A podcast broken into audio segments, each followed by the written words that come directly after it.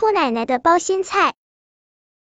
兔奶奶从田地里摘来了一颗包心菜，路上突然听到包心菜发出叽叽咕咕的声音，兔奶奶吓了一跳。包心菜怎么会发出声音呢？难道是我自己耳朵出毛病了？她再仔细一听，包心菜里果真叽叽咕咕的说着话呢。兔奶奶喊了起来：“天呐，包心菜在自言自语呢！”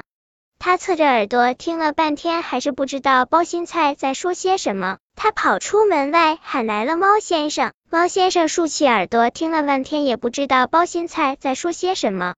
兔奶奶又去问家里的兔子爷爷，兔子爷爷竖起一对长长的耳朵，也听了半天。他说：“这颗包心菜一定说的是外语，我我也听不懂。”这时，有位青蛙妈妈走过这里，也好奇的跑过来听。突然，青蛙妈妈大声的尖叫起来：“哦，我的宝贝，我可怜的宝贝哟！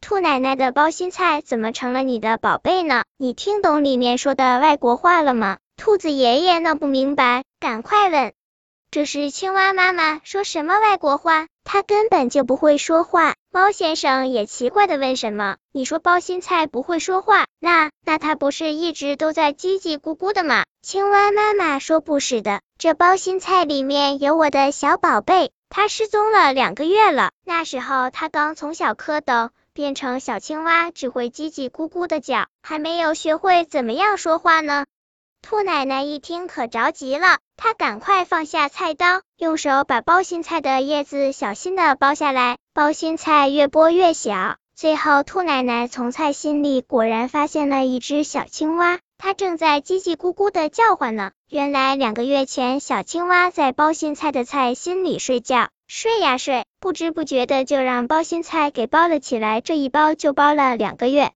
兔奶奶为了庆祝青蛙妈妈找到了自己的小宝贝，赶紧用包心菜熬了一锅汤，请青蛙妈妈和他的儿子一起来吃。小青蛙喝完汤就叽叽咕咕的叫开了。哎呀，我的小宝贝在称赞兔奶奶做的包心菜汤，还说兔奶奶谢谢您啦。